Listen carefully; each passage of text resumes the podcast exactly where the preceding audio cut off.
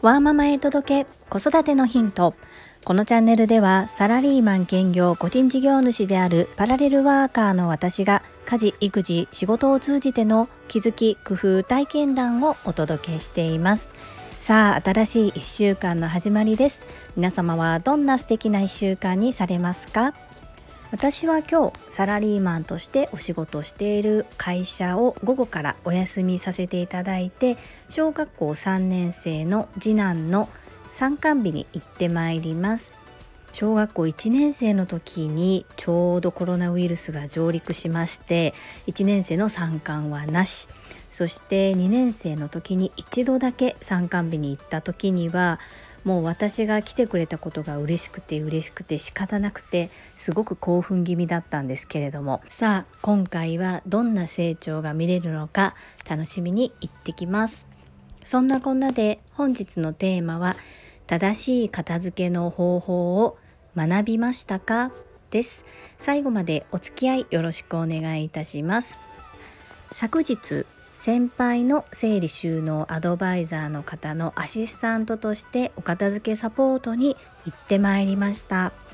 この先輩とは外部業務提携という形で基本的にはその先輩とその先輩と直接契約を交わされているアシスタントの方が活動されるんですが人手が足りなかったり地域的な問題があった時に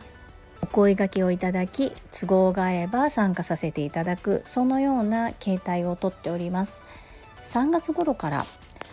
いろいろとお話をいただいてお手伝いをさせていただいているのですが昨日伺ったところは昨日が最終日。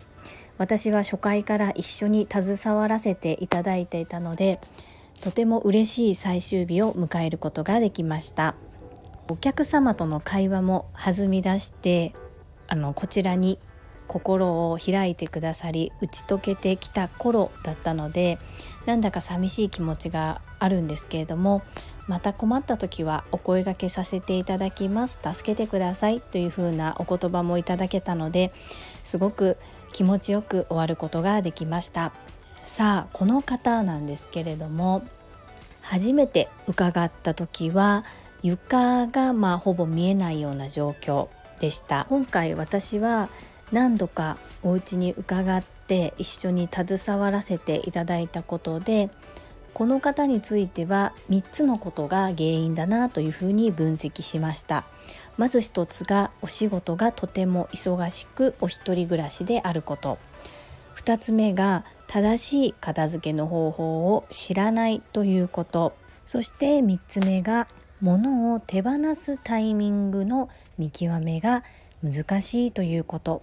この3つかなというふうに私は分析しました。今回このお客様は結果的に4度訪問することとなってそれで最終回を迎えたのですがお会いするたびに今言った後半の2つですね。正しいお片付けの方法を知らないことそして手放すタイミングの見極めが難しいというところは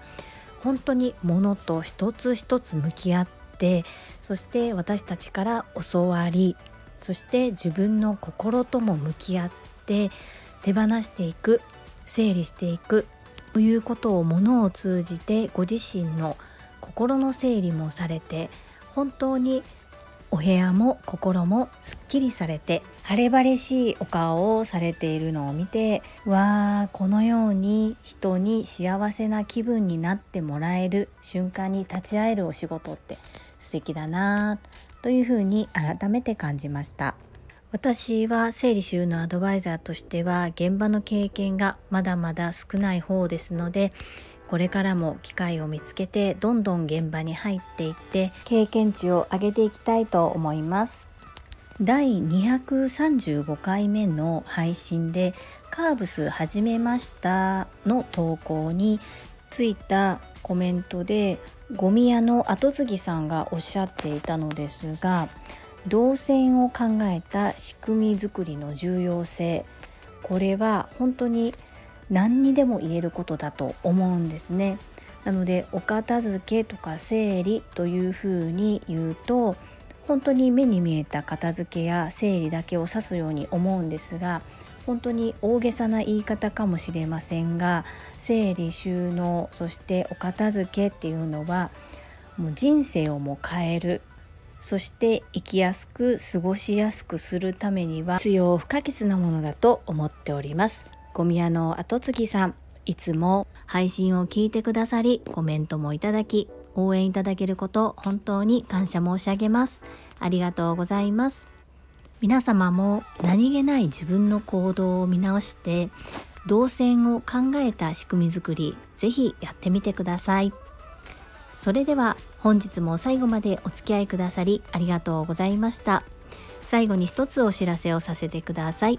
タレントの美容研究家忍者みやゆうさんの公式 YouTube チャンネルにて私の主催するお料理教室ジェリービーンズキッチンのオンラインレッスンの模様が公開されております。内容は10分程度の動画となっており事業紹介自己紹介もご覧いただけますのでぜひ一度ご覧いただけると嬉しいです。URL は概要欄に貼らせていただきます。どうぞよろしくお願いいたします。それではまた明日お会いしましょう。ママの笑顔サポータージュリでした。